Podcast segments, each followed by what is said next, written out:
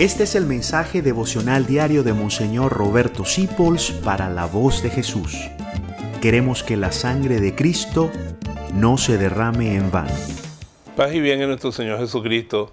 El tema de hoy está en el Evangelio. Jesucristo nos dice, tú eres la sal de la tierra.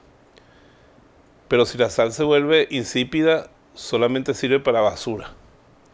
O sea que tú tienes que darle sabor a la vida, sabor a Jesucristo sabor a amor, sabor a perdón, sabor a servicio. ¿Y eso cómo se logra? Primero leyendo el Evangelio y llevándolo a tu vida. Que el mundo, la vida sea más sabrosa por tu paso en ella. No seas una persona insípida, llénate del sabor de Jesucristo.